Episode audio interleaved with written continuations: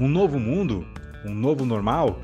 Novas competências profissionais? Será que isso realmente existe? Seja bem-vindo ao podcast A Reinvenção do Profissional. Eu sou Ale Prates e vou te conduzir por uma incrível jornada.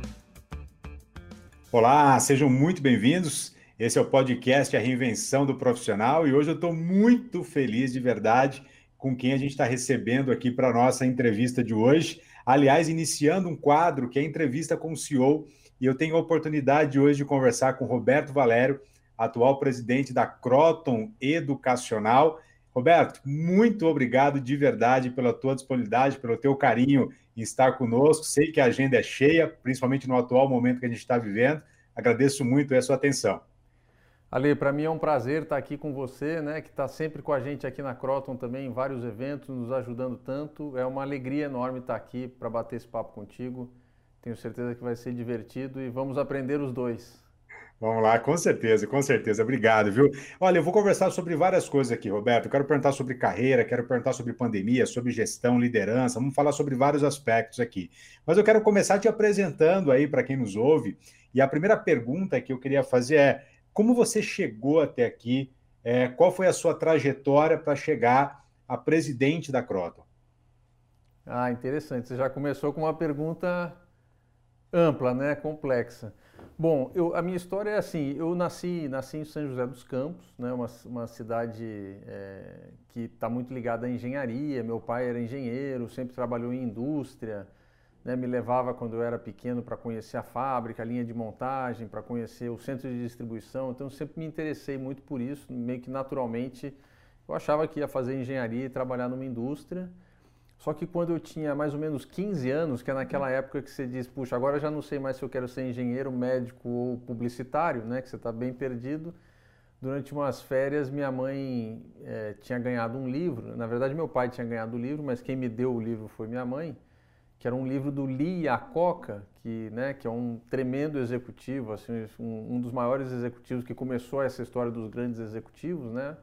E ele, para quem não sabe, foi participou do projeto do Mustang na Ford, depois foi presidente da Chrysler e tirou a Chrysler da, da, da, falência, né, e recuperou a Chrysler e todas as marcas que vinham com ela.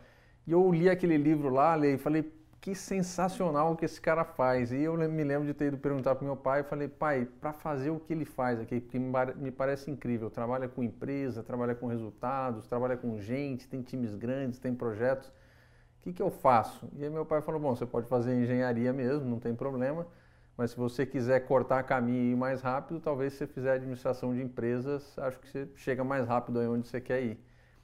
E aí eu fui, né, fiz o vestibular da, da GV, passei na GV. Quando eu entrei lá, na, eu vi que, puxa, administração de empresas era muito mais do que eu podia imaginar. Eu só conhecia aquele mundo lá do Lee e a Coca, e depois eu vi que tinha mercado financeiro, consultoria estratégica, recursos humanos, marketing de produtos, né? Muita coisa legal e eu, cara, sim, fiquei fascinado por esse mundo de trabalhar em empresas, de trabalhar com pessoas, de construir projetos e ver as coisas sendo construídas. E foi aí que começou. Né? Naquela época, eu, eu me formei na década, no final da década de 90, né? Hoje é muito bonito, eu fico muito feliz por isso, né? mas hoje é muito legal ser empreendedor. Né? Puxa, eu vou montar minha própria empresa, vou ser empreendedor. Naquela época, né, Ale, não tinha nada disso, não era empreendedor. Né? Naquela época você era no máximo um autônomo ou um doido, né? que em vez de procurar emprego numa multinacional ia montar seu próprio negócio. É, e eu acabei indo trabalhar em empresas, mas sempre com essa cabeça de, puxa, eu gosto de tantas coisas, queria ser um generalista, queria aprender um pouco de cada uma das coisas. Eu acho que isso me ajudou muito a chegar a ser CEO é, jovem, né? Porque eu sempre, na, nas empresas que eu trabalhei, eu sempre procurei me movimentar lateral, lateralmente. Então, para não contar a minha história inteira, porque ela é longa, mas teve uma empresa que eu entrei na área de planejamento estratégico, depois fui para o financeiro, fazia orçamento, fazia modelo de longo prazo, aí surgiu uma vaga na parte de planejamento comercial que tinha a ver com números, com planejamento fui para planejamento comercial, aí estava em planejamento comercial, abri uma vaga no marketing, que era comunicação, mídia, né, relações públicas. Pô, eu queria ter essa experiência, fui para lá, depois trabalhei com relacionamento com cliente, né, porque era uma empresa de serviços. Então, sempre que a, e a empresa foi crescendo, ela não era uma startup, já era uma empresa grande, com sócios, né, empresas grandes como acionistas, Mas a empresa ia crescendo e ia me movimentando, me movimentando. Acabei passando 11 anos nessa organização, que era a Sky DirecTV. E aí, puxa, trabalhei em 13 países diferentes, morei em três, trabalhei em praticamente todas as áreas que a empresa tinha. Naquela época eu só não tinha trabalhado com recursos humanos, mas desde tecnologia, teve uma época que eu cuidei dos sites né, da DirecTV na América Latina que era quando a gente começou a lançar vendas pela internet, atendimento a cliente pela internet, os primeiros vídeos, né, conteúdos pela internet. Então acho que foi um pouco assim, Ale, acho que assim, eu sempre tive essa cabeça de ser um generalista, conhecer um pouco de tudo.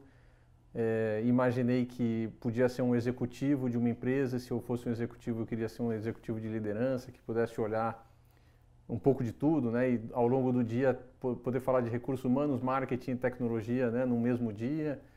E quem sabe, né? Isso ainda, né, ainda tenho na minha cabeça.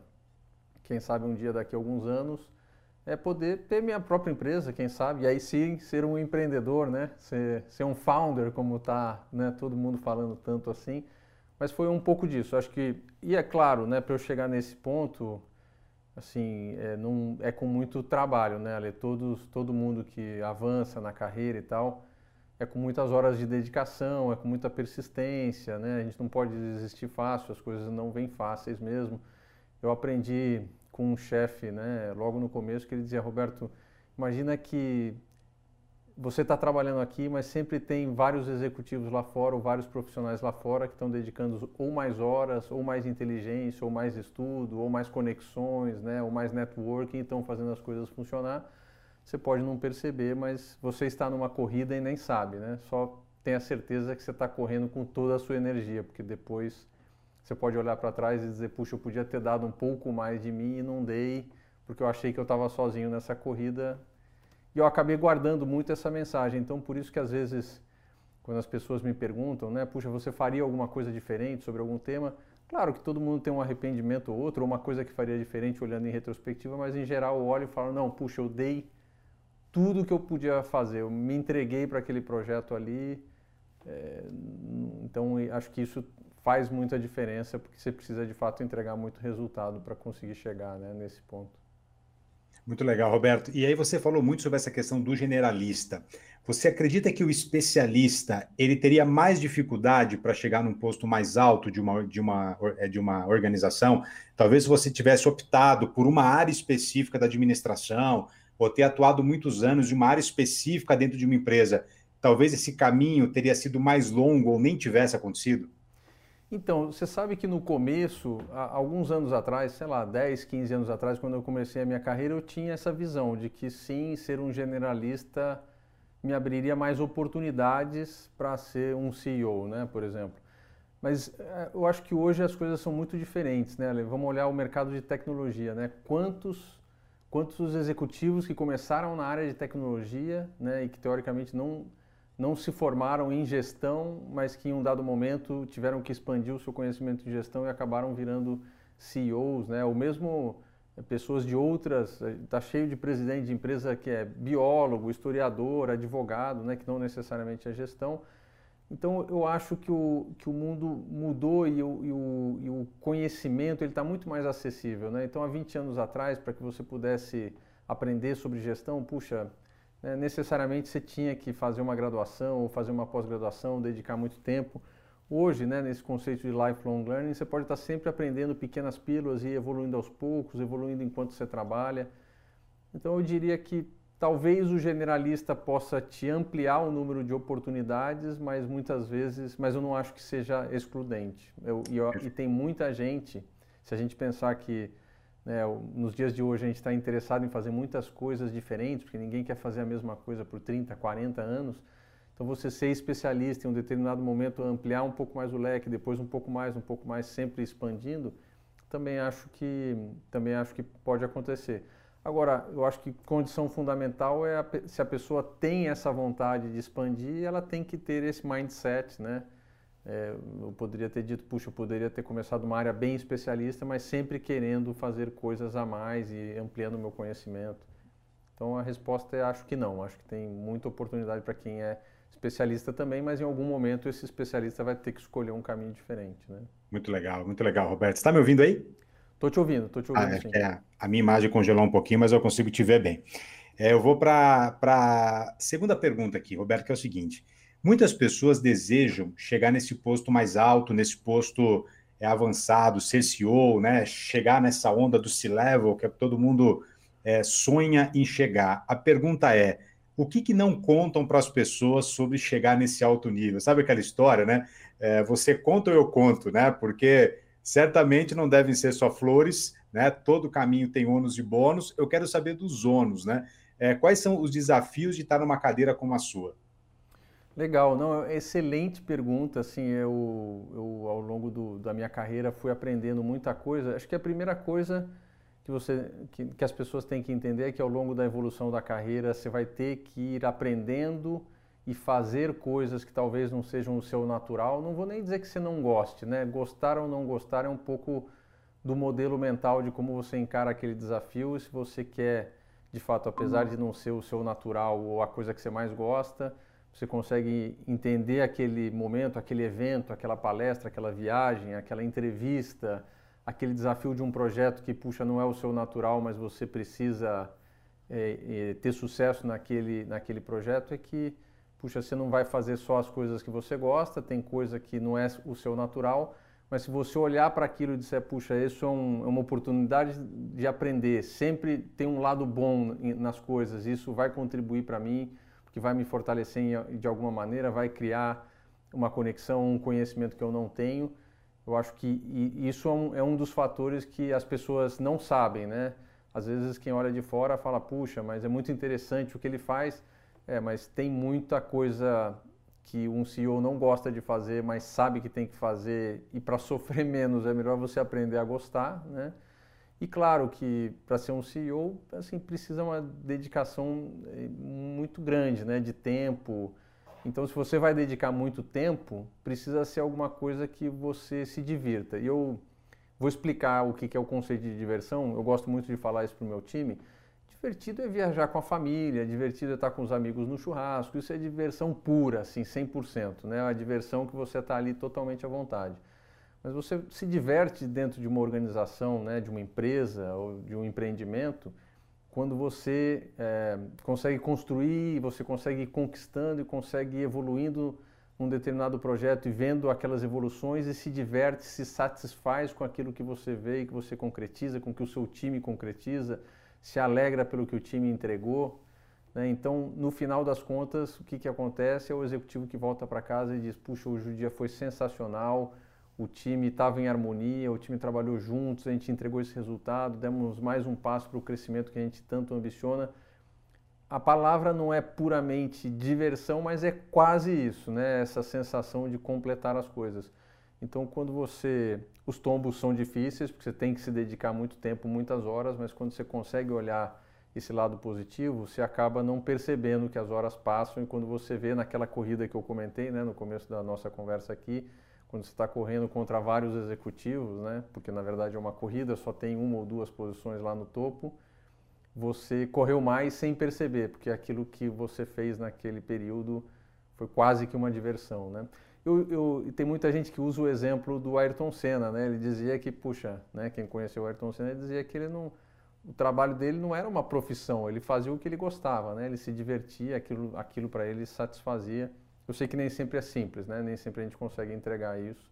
Por isso que, acima de tudo, uma das coisas importantes que eu aprendi é que a gente precisa se conhecer, precisa saber o que a gente quer, né? precisa saber onde a gente quer chegar, porque senão a gente é levado pelas condições e não vai na direção que a gente quer ir, né? Existe uma, existe uma frase que é uma frase que atribuem a Confúcio, né? Que eu não sei se é do Confúcio, porque toda frase que ninguém sabe de quem é fala que é do Confúcio, né? Uma frase que diz mais ou menos assim: escolha um trabalho que você ame e nunca mais terá que trabalhar um único dia na sua vida. Eu acredito que essa frase, em algum momento, ela, ela foi distorcida e ela acabou fazendo com que algumas escolhas profissionais também fossem equivocadas ou que algumas pessoas, principalmente os jovens profissionais, começassem a buscar um trabalho que só é, tenha diversão o tempo todo, né? Então, quando ele tem um grande desafio, quando ele tem uma grande frustração, ele vai embora. É, o que, que, você pensa disso, né? É, qualquer trabalho, eu acredito que você vai ter momentos bons e momentos ruins. E como lidar quando você tem uma geração que só pensa em trabalho como uma fonte pura de realização e ela não entende que para chegar nessa realização ela vai ter que passar por alguns momentos turbulentos? É, Ale, uma excelente pergunta. Eu gosto muito de, de, quando a gente conversa sobre isso, eu gosto muito de trazer os exemplos do, dos grandes atletas, né? Vamos pegar os grandes atletas da atualidade. Se a gente olha para o Cristiano Ronaldo, sem dúvida ele gosta do que ele faz, é um excelente jogador, tem um talento, né?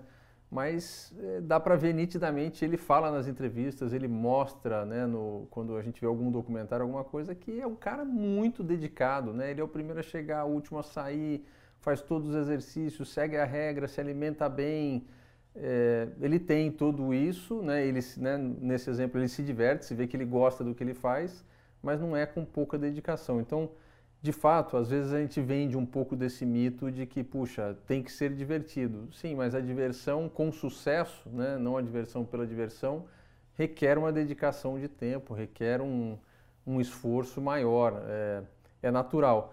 E, e, acho que é uma preocupação, né, você citou as novas gerações. A gente, especialmente quem é pai, mãe, né, eu sou pai de duas, duas uma menina de 10, um menino de 6, a gente também, né, a gente tenta passar essas mensagens de que, puxa, para você conquistar alguma coisa, ela não pode vir porque é seu de direito, veio porque você conquistou, né? Para conquistar requer muita dedicação, muito esforço. Eu digo para os meus filhos, é mais importante, é mais importante você se esforçar do que ser reconhecido como inteligência, porque inteligência é algo que, que você ganhou, né? Mas o esforço, o esforço vem da sua dedicação, da sua vontade de fazer e mesmo que você não seja tão inteligente ou tão brilhante assim, você consegue superar. se não fosse assim, só os inteligentes é que seriam as pessoas de sucesso, né? E a gente vê que tem vários casos que não são assim, não são as pessoas mais inteligentes, mas têm inteligência, têm dedicação, têm entrega, né? Muito bom. E, bom, vamos lá falar um pouquinho sobre pandemia também, mas eu queria ir além, né? Eu acho que a gente já falou muito sobre gestão na pandemia e sobre todos esses desafios que a pandemia nos trouxe. Acredito que você já deve, deve estar, inclusive, cansado já de falar sobre como a Crotons teve que se reinventar nessa pandemia.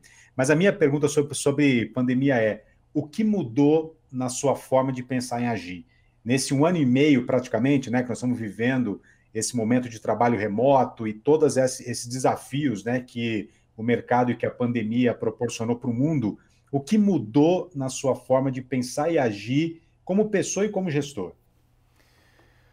Puxa, super interessante. Essa, essa pergunta vale um papo aqui de uma hora, né? Mas tem, tem várias coisas importantes. Acho que a primeira coisa é a gente percebeu que de fato sim dá para fazer muita coisa à distância que a gente imaginava que era impossível, né? É, muitas coisas foram feitas, muita aula foi dada, muita reunião foi feita, muito projeto foi entregue no nosso caso, né, de, na Croton, reestruturações foram feitas nesse mundo à distância, né, reestruturações organizacionais. Então, é, eu acho que mesmo para o nosso segmento que é de educação, né, que tinha um, uma certa visão de que, puxa, há um limite para a educação à distância, eu acho que esse limite, se ele não foi 100% superado, certamente o limite aumentou, né? A barra subiu e percebeu-se que sim, com tecnologia a gente consegue fazer muita coisa. Agora, uma coisa que a gente, né, que eu aprendi, que eu percebi é que nada, né, supera um contato presencial, pessoal, um olho no olho, aquela sensação de estar ali, poder trocar a informação. Tem muita coisa, né, para falar aqui do nosso contexto em reuniões, que quando você está numa reunião com um time que está super alinhado, que sabe o que quer fazer, que muitas vezes aparece uma frase, né, um contexto, ou alguém, um fornecedor que fala uma determinada frase, e você nem precisa falar, você olha para o executivo do seu time, ele olha para você e você já trocaram mensagem só de olhar. É muito difícil, apesar da gente tentar fazer isso, né, é muito difícil fazer isso através do, do Zoom ou através do Teams. A gente não tem esse cru, cruzar os olhares assim de uma maneira tão, tão, tão próxima. Então, é, eu acho que no final a gente aprendeu que não é nem tanto ao céu nem tanto à terra, vale aproveitar o melhor da tecnologia, o melhor da distância, mas sempre com ah, proximidades e coisas que são importantes, que são muito, muito mais coisas relacionadas ao ser humano, à pessoa, à proximidade, a como você está, né, como você se sente.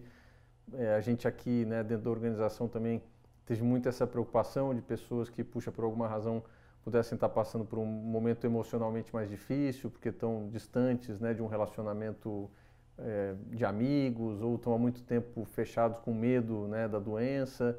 Então essa essa preocupação de como é que você está, né, o que está acontecendo, será que a gente pode, ainda que seja aqui pelo Zoom, conversar, né, ou pelo, pelo Teams, enfim, a ferramenta que for, mas eu acho que no final, né, Ale, é o que a gente sempre fala, o que mais vale é o equilíbrio, né, não é nem A nem B, é o caminho do meio, é o caminho do equilíbrio, é o caminho da harmonia, onde a gente consegue equilibrar os pontos e achar o que, que é melhor para cada um.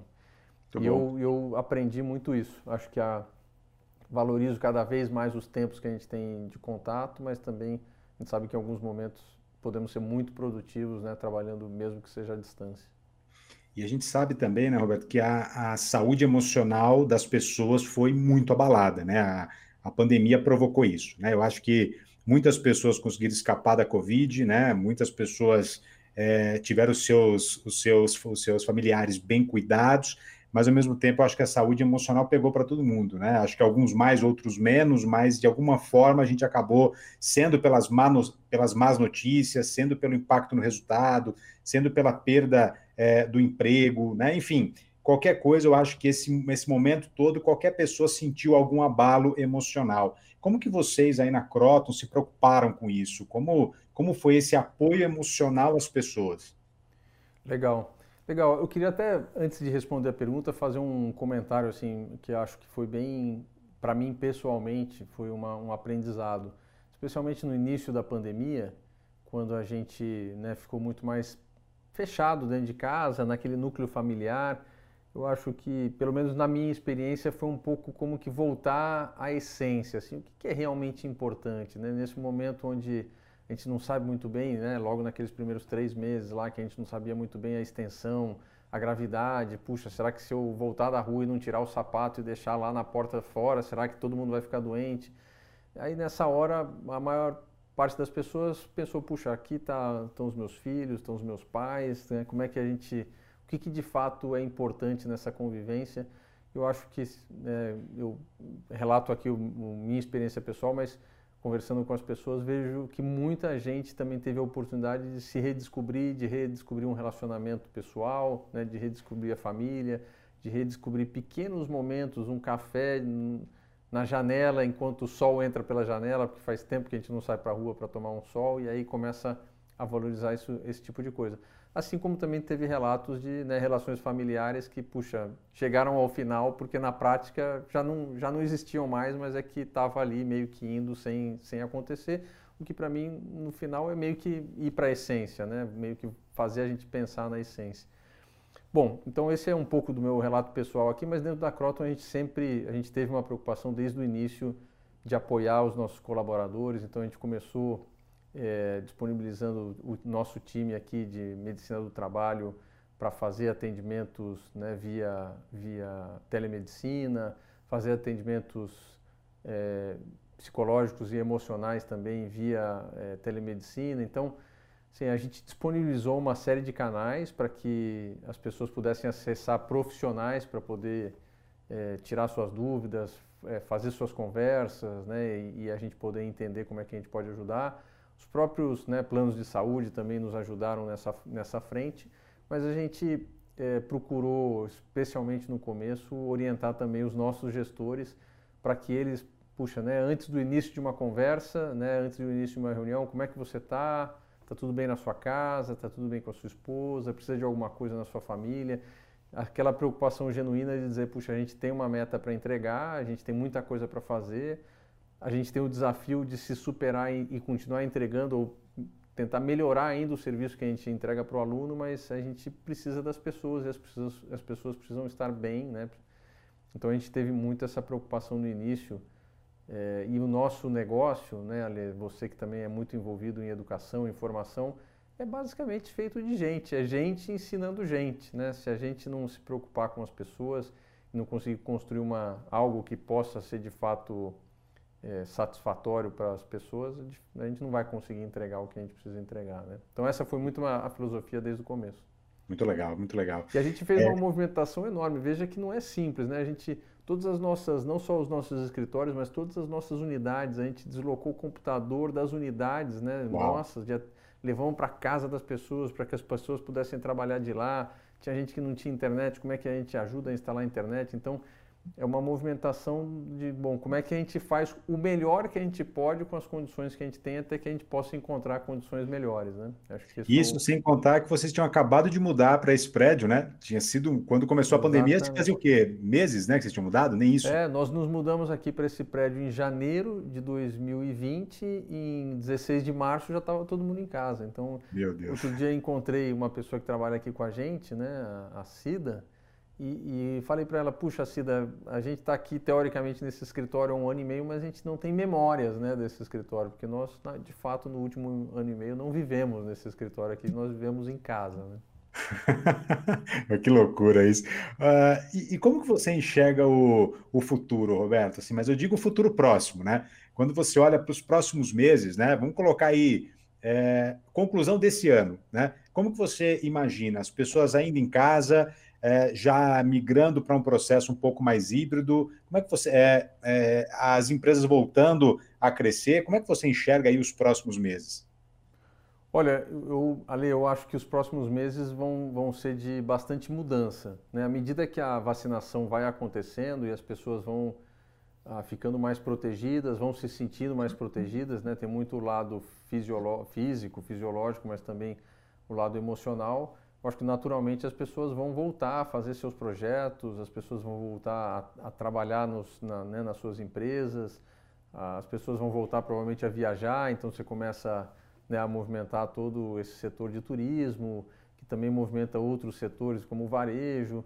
Então, assim, olhando os próximos dois, três, quatro meses, eu acho que a economia vai, vai voltar a crescer num ritmo muito rápido, porque tem uma tem uma demanda reprimida muito grande né, por vários tipos de, de consumo, de serviço, de restaurantes, por exemplo, então, restaurantes, viagens. No nosso próprio caso, né, muitos alunos que tinham um projeto de se matricular num curso presencial, vou dar um exemplo, né, um curso de odontologia, né, que é não é um curso que pode ser oferecido na educação à distância, puxa, né, o menino ou a menina que queriam fazer um curso de odontologia ali não se matricularam talvez no início de 2020, nem no meio de 2020, nem no primeiro semestre de 2021. Então acho que provavelmente boa parte deles já vão começar a sentir que, puxa, já dá para voltar, começar a voltar ao normal, vou fazer minha matrícula. Então eu estou bem otimista. Eu acho que a gente, né, eu, claro, a gente tem que ter, a gente ainda tem muita preocupação com a terceira onda, a quarta onda, o que, que vai ser mas eu acho que né, já está provado estatisticamente que depois que a, a parcela da população naquela faixa etária que toma vacina, o número de casos cai muito e não, então essas pessoas começam a voltar às suas atividades, vai fazer bastante diferença. Mas claro, não vai ser como era antes, né? Vai ser com mais preocupação, né? Com mais pessoas usando máscara. Até eu estava conversando com um amigo há, há, poucos dias dizendo o seguinte: puxa, eu me lembro de, ah, não sei, nem faz tanto tempo assim, dois, três anos atrás, quando a gente via né, um oriental, né, um japonês, um chinês que tem bastante essa cultura num aeroporto, ele estava de máscara, né, porque ele estava resfriado, a gente olhava até meio dizendo, puxa, mas né, de máscara, mas precisa isso? E hoje em dia, agora é que a gente entende de fato por que, que precisa, né? Antes não fazia parte da cultura, agora essa cultura, eu acho que eu, eu me sinto totalmente à vontade de dizer, puxa, se eu ficar resfriado, se eu tiver gripe, né, na próxima vez eu vou colocar máscara, que é para não né, não passar para outras pessoas, porque a gente viveu essa experiência e entende isso quase que naturalmente. Né? Então as coisas é vão, vão, ser diferentes.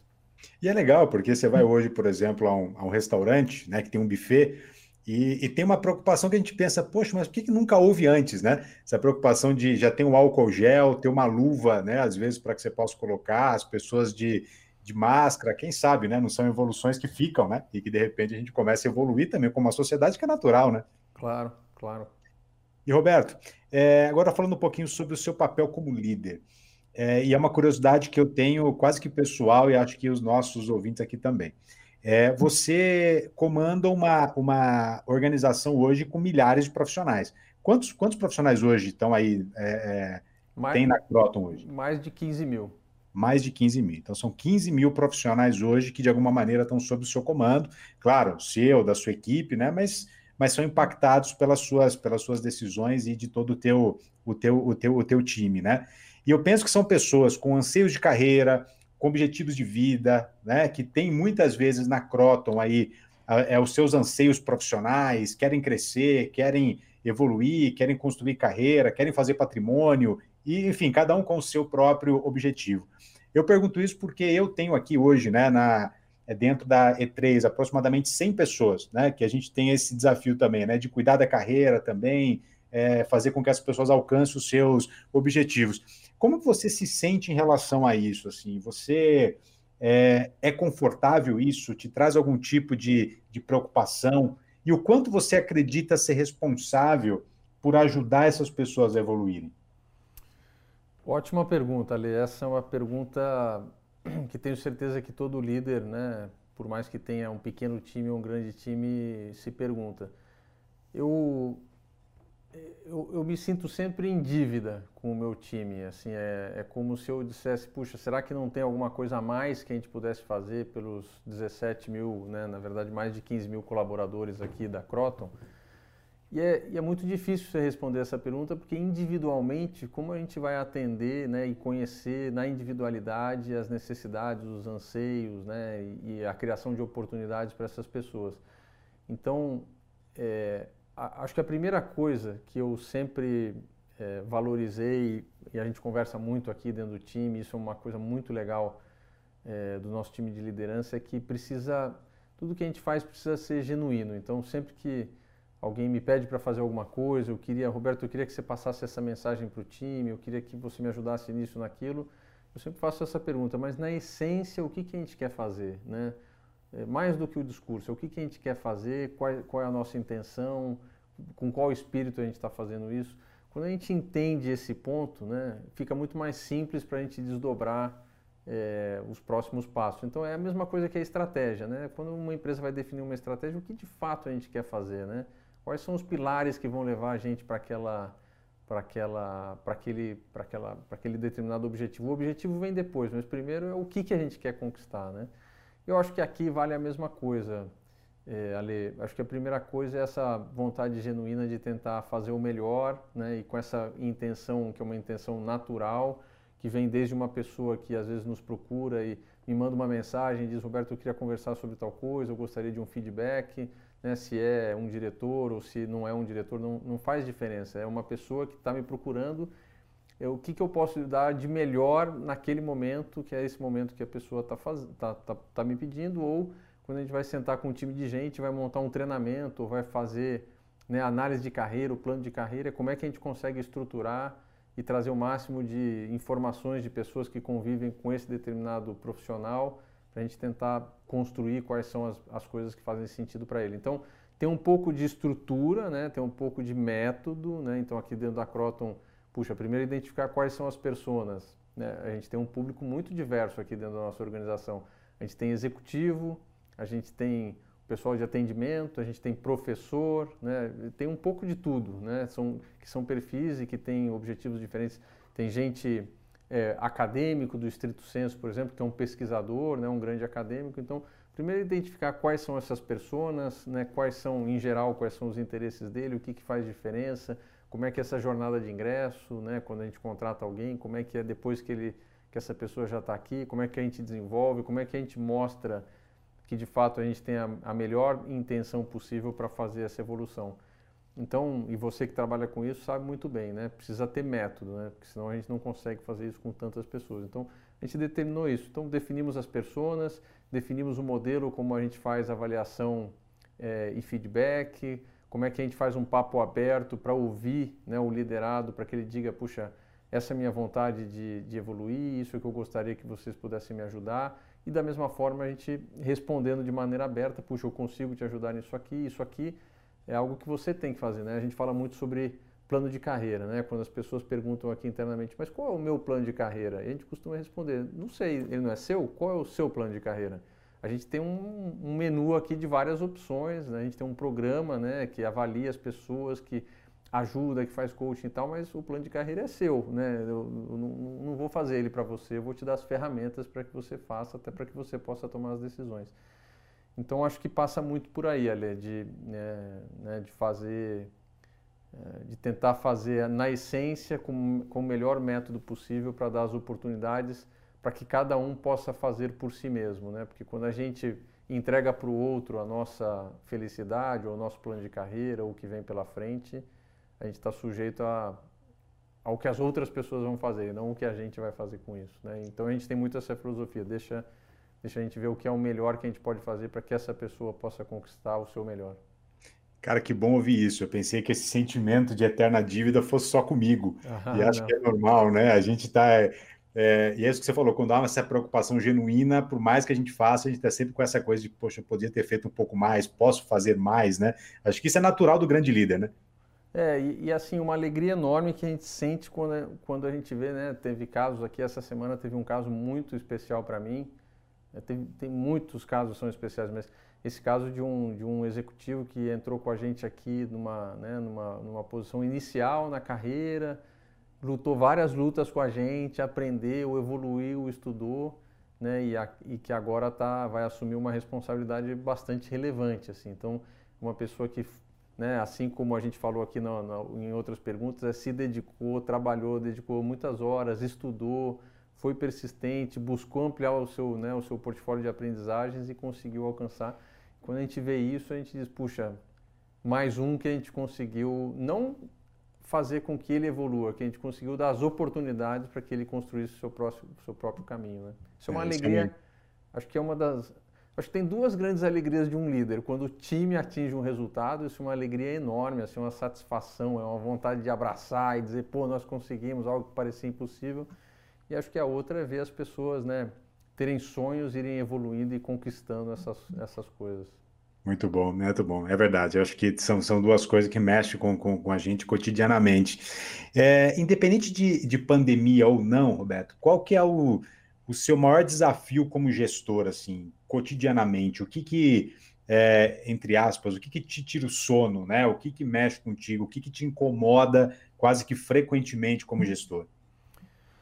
É, Acho que assim, a principal, o principal desafio de um gestor é ter um time é, coeso, né, harmonioso, que olhe na mesma direção. Não necessariamente, eu gosto de dizer isso, não necessariamente a gente tem um mesmo caminho. Né? Pode ser que a gente tenha que desviar de alguns obstáculos, não necessariamente a direção, o caminho é uma linha reta, mas a direção a gente tem que saber para onde a gente vai. Então, acho que o que me tira o sono assim, é ter certeza que não, não sou eu que estou dizendo qual é o caminho, mas que a gente consiga juntar uma equipe de talentos que se complemente, que se goste e que consiga em conjunto encontrar uma direção e que ao longo dessa direção a gente escolha caminhos né, para chegar naquilo que a gente quer, mas como um time, né, como então eu gosto muito de dizer isso aqui a filosofia que a gente tem na Croton a gente compartilha muito disso, então eu costumo dizer que não é o CEO que toma a decisão. O CEO é um dos, das, uma das pessoas que vão ser né, dentro de um conjunto de lideranças, cada um na sua especialidade,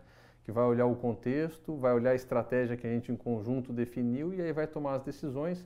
Em muitos momentos aqui na nossa experiência, a gente tem passado né, pela experiência de um executivo dizer puxa, entendi que o outro executivo trouxe uma oportunidade que parece melhor para a nossa organização, eu abro mão desse meu projeto, desse meu recurso financeiro, dessas pessoas que estão dedicadas aqui para ir para aquela outro, para aquele outro projeto. Então, é, o que, que me tira o sono? Me tira o sono não ter um time que tenha essas competências complementares, que seja harmonioso, que compartilhe da mesma visão e que eu não consiga motivar pela essência de dizer, puxa, o que a gente está fazendo aqui é transformador para os nossos alunos, é transformador para nós, a gente vai contribuir para seu desenvolvimento de carreira, como você falou, para a sua construção de patrimônio, para sua família, para o Brasil, porque a gente forma 10% dos alunos do ensino superior do Brasil, né?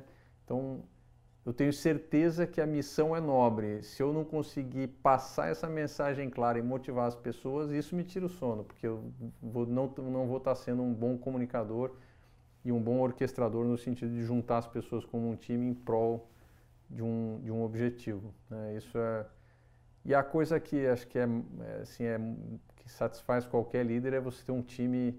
A gente, eu gosto de usar uma palavra, apesar das pessoas às vezes terem é, não terem não entenderem completamente o sentido da palavra, mas eu vou explicar aqui para que ela fique claro. eu falo muito para o time, né, quando a gente for cúmplice, no sentido de que a gente é tão próximo, a gente entende tanto o que a gente quer fazer que existe uma cumplicidade no sentido de que eu vou te apoiar, eu vou te ajudar, eu entendo onde você quer chegar, você precisa de uma ajuda agora, eu sei que você vai me dar uma ajuda depois. Não o cúmplice no sentido do crime, né? O cúmplice no sentido de, puxa, daquela de ser tão unido que a gente está junto, né, no, no dia de sol e no dia de chuva, mas a gente está juntos aqui. Acho que esse é o isso é o que mais me tira o sono. Assim, eu gosto de pensar que tamo, terminou um dia e a gente teve mais um dia com essa mesma visão, essa mesma harmonia e que o dia seguinte vai vir e nós vamos de novo buscar esse mesmo contexto. Né? Excelente. Muita gente acredita, Roberto, que essa gestão por propósito, que é o que você está colocando tão forte, né, de, de mover as pessoas por um propósito, de vender uma causa, de, de trazer as pessoas para que elas compartilhem disso, existe uma linha muito forte que acredita que isso é utopia, né? E que as pessoas, de certa forma, não acreditam nisso e elas trabalham porque, de alguma maneira, elas querem ganhar dinheiro, elas querem construir carreira e elas querem, enfim, fazer o mínimo necessário para que elas possam sobreviver dentro de uma organização. O que, que você pensa dessa corrente? Então, eu, eu, penso o seguinte, ó, eu acho que tudo, no, claro, o nosso segmento tem na essência algo muito nobre, né? Educação na essência é muito nobre, saúde na essência é algo muito nobre, então eu não, não vou me furtar a dizer que talvez seja mais simples para nós fazer né, essa, essa abordagem né, com, com uma visão, uma construção né, no sentido que você colocou. Mas eu, eu, eu acho que se for genuíno, né? ainda que eu vendesse, não sei, algum, algum bem de consumo, né? para não dizer algo que teoricamente alguém poderia dizer, puxa Roberto, mas por que, que na isso não, não é na essência, isso um bem de consumo, assim, o, o, ser humano poderia viver sem isso. Não, sim, mas poderia viver, mas não seria com, a mesma, com o mesmo conforto, né? liberando tanto tempo para que ele pudesse conviver com a família, né, algum produto que eu uso ali que me faz o dia mais produtivo e eu passo menos tempo, gasto menos tempo fazendo aquilo. Então, quando a gente faz, quando a gente, e todas as empresas que eu trabalhei, na, na essência sempre tem alguma coisa que contribui na sociedade, se a gente consegue encontrar isso e consegue fazer isso de uma maneira genuína, né, de dizer, de, ah, eu gosto muito de falar, né, a gente tem uma política muito legal com a nossa rede de polos, que são, são os nossos franqueados, que a gente diz isso, olha, a gente vai dizer as coisas como elas são, a gente não vai cozinhar, nem vamos dizer que é uma coisa que não é.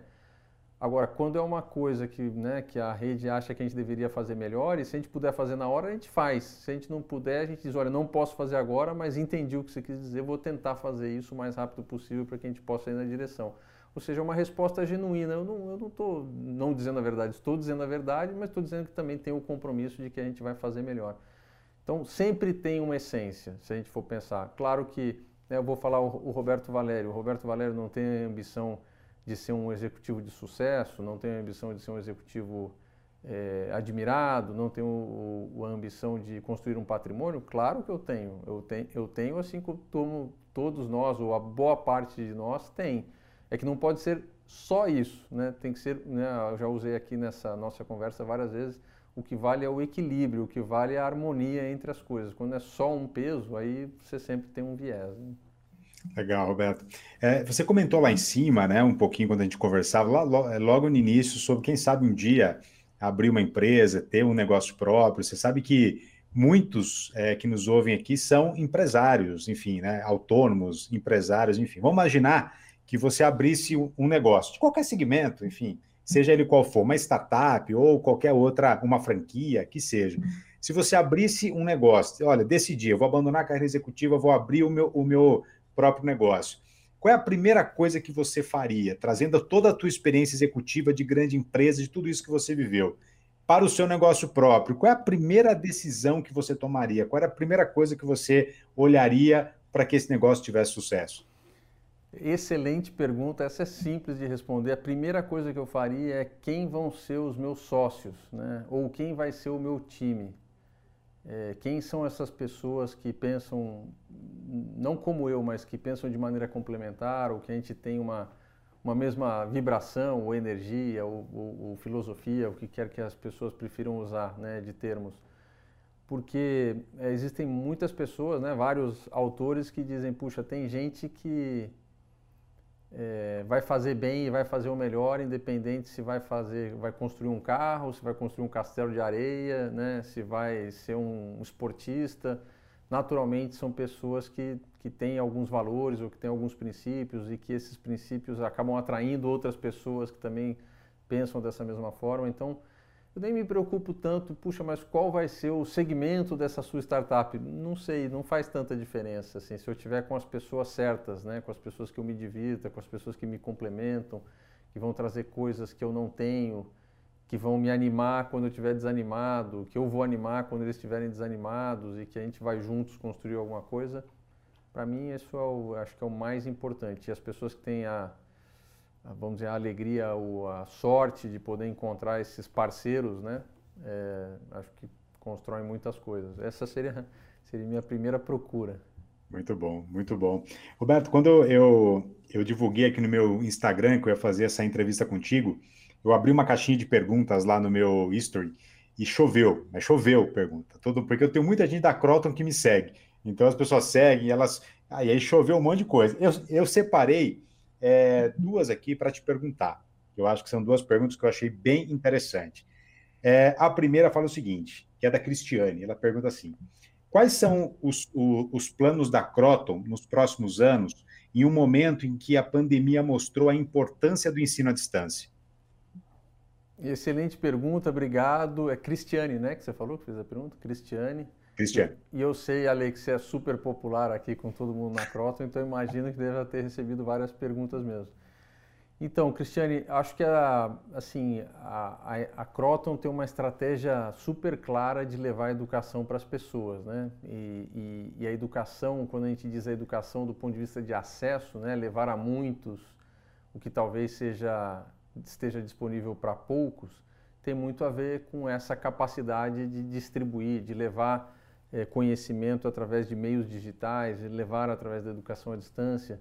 Então, sem dúvida, a educação à distância é para nós um pilar né, importante, uma, uma, uma oportunidade de, de, construir esse, nossa, esse nosso propósito e de tangibilizar esse nosso propósito, mas isso não significa dizer que a gente né, vai deixar de fazer cursos presenciais ou vai deixar de fazer outras coisas e vai focar só no, só no digital. A educação à distância é algo que a tecnologia evoluiu e permitiu com que a gente fizesse tantas coisas, né?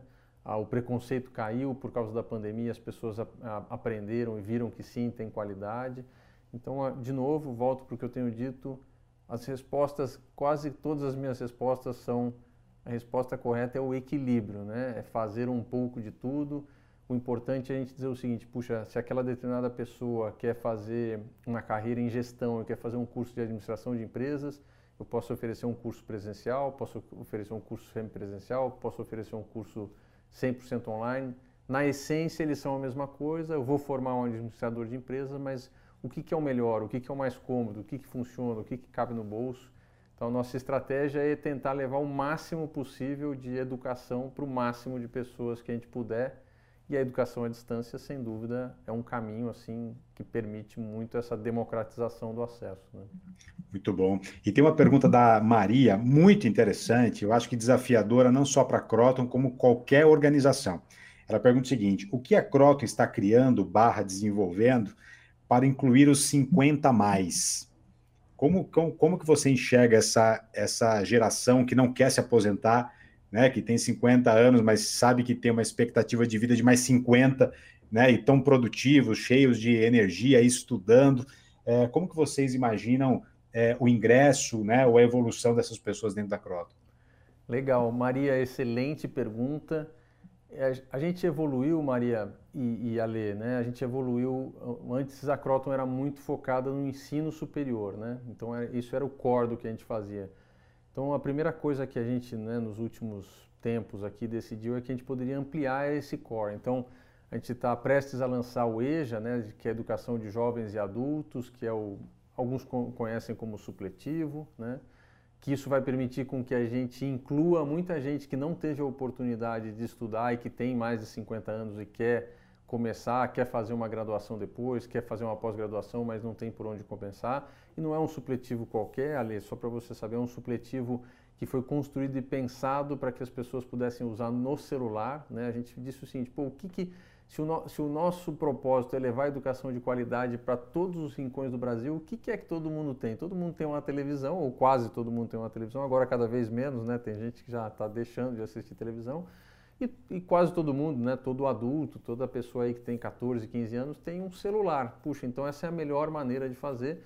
Então a gente vai levar né, o, o, educação de jovens e adultos através do celular de uma maneira muito simples, muito barata, fácil de usar, ele estuda a qualquer tempo, não consome muita internet, não consome muita memória de celular. Então esse é um exemplo. Assim como a gente está evoluindo cada vez mais, né, através da Platos, através da própria Ampli, com cursos de pós-graduação, né, que permitem com que as pessoas continuem estudando. Agora a gente está começando a oferecer cursos livres que são que podem ser cursos individuais ou podem ser pílulas de conteúdos dos nossos cursos que são oferecidos e que em conjunto criam uma, uma microcertificação, depois uma certificação, ou seja, para que as pessoas possam constantemente continuar estudando. E quando a gente junta, que é o chamado lifelong learning, né, a lei que todo mundo fala, lifelong learning, ou seja, estudar para o resto da vida, mas independente de onde ele está. Se ele já é uma pessoa graduada ou pós-graduada, quer fazer mais uma pós-graduação ou uma microcertificação, a gente tem essa solução. Se é uma pessoa que nem sequer terminou o ensino médio, também a gente tem a solução para que ele possa dar um primeiro passo e continuar sempre estudando. Mas acho que a outra coisa muito importante também para nós, que a gente tem dito muito aqui, que a nossa visão é que a gente possa transformar as pessoas, né, através da educação, obviamente, mas conectando conhecimento com oportunidade, Ale. Isso foi uma, assim, uma, uma, uma ficha que caiu para a gente que é super importante. Então, conhecimento está em tudo isso que eu comentei, mas em oportunidade tem, tem a ver com emprego, tem a ver com renda, tem a ver com uma carreira acadêmica. Então, dou dois exemplos aqui. A gente tem investido cada vez mais no Conecta para que que é a nossa plataforma de empregabilidade, para que tenha cada vez mais vagas de emprego, e não só em quantidade, mas também quantidade e variedade em cada uma das localidades que os nossos alunos estão. A gente está investindo cada vez mais nos programas de iniciação científica, então a gente teve mais de quase 8 mil inscritos no nosso programa de iniciação científica é, na educação à distância, nos polos. Hoje a gente tem mais de mil alunos sendo orientados e são aqueles alunos que querem seguir carreira acadêmica, que querem fazer depois um mestrado, um doutorado, então também é o conhecimento se juntando com a oportunidade né, para transformar tudo isso em sucesso. E sucesso não quer dizer ser milionário ou ser BBB, né, ser conhecido.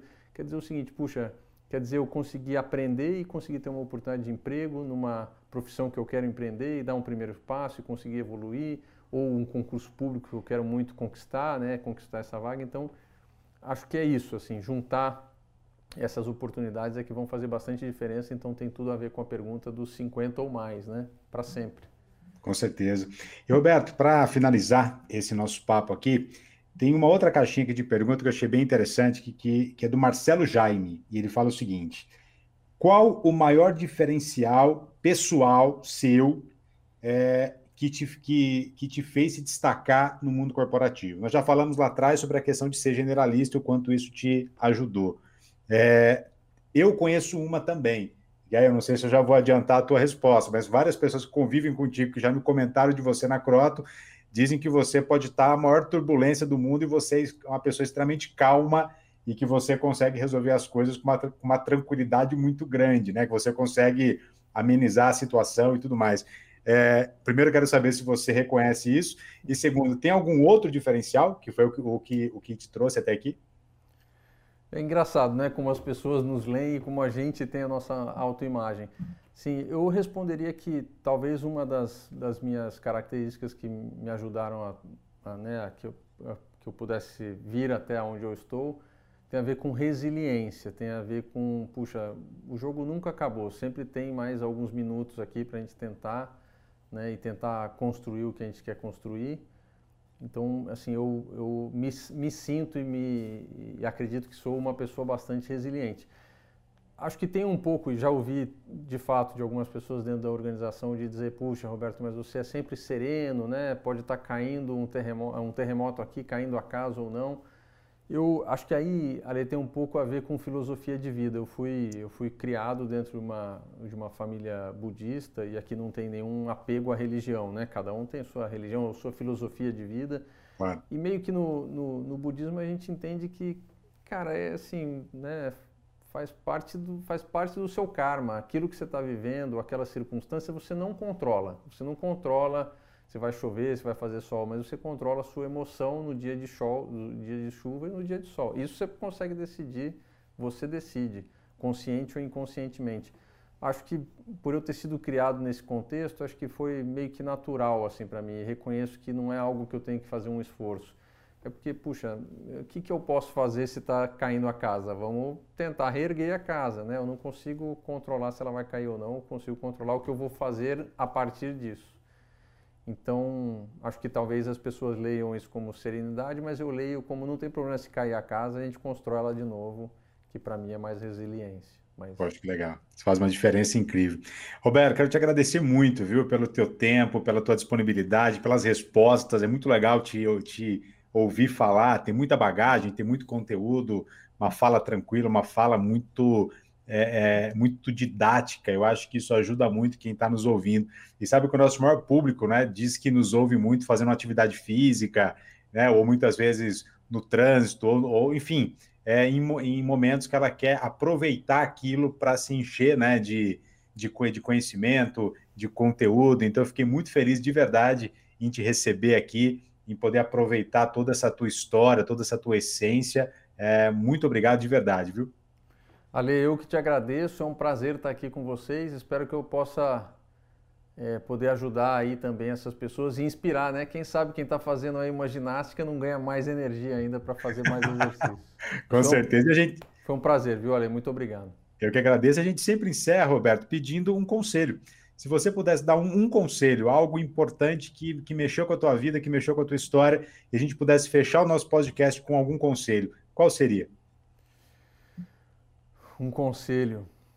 Ah, eu acho que eu reforço os pontos que eu já falei, assim, descobrir o que, que é a essência do que você quer ser, do que você quer contribuir para a sociedade e tentar buscar esse equilíbrio, né? Já existe muito desequilíbrio, existem muitas, agora está muito na moda essa questão da polarização, eu acho que o equilíbrio é sempre a, a melhor, o melhor caminho. Né? Acho que se eu pudesse deixar uma dica, acho que eu diria que seria essa.